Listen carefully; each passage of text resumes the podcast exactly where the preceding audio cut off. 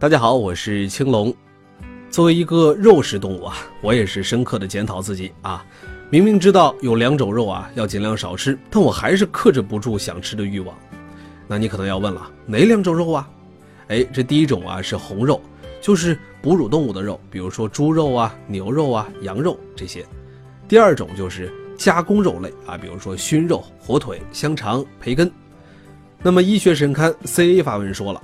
这两种肉啊，不仅导致百分之十三点六大肠癌发生，还和百分之十三大肠癌死亡有关。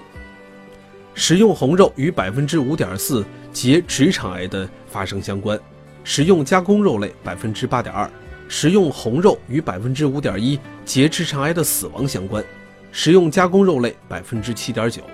那为什么这两种肉会致癌呢？这第一啊是跟吃的量有关系。每天吃一百克以上的红肉，或者五十克以上的加工肉类，会让大肠癌的这个风险啊增加百分之十五至百分之二十。这第二呢，就是吃肉的方法不对。高温烹调肉类的时候啊，会产生致癌物杂环胺以及多环芳烃。烧烤呢可达二百多度，油炸可达一百八至二百度。这第三啊，就是加工肉类多采用盐渍烟熏工艺，会产生比较多的致癌物。亚硝胺，而且啊，在加工的过程当中需要长时间接触高温。那这样的话，咱们还能不能愉快的吃肉了呀？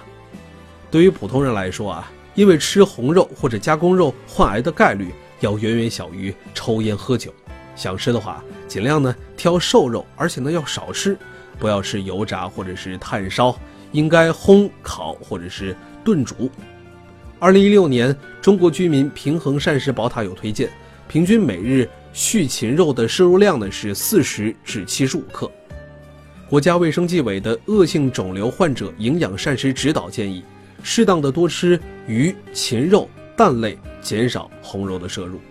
那对于放化疗胃肠道损伤患者来说啊，推荐制作软烂细碎的动物性食品，限制烧烤、腌制和煎炸的动物性食品。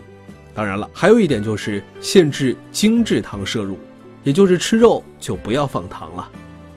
微信关注三六零癌友之家，了解更多靠谱的防癌抗癌知识。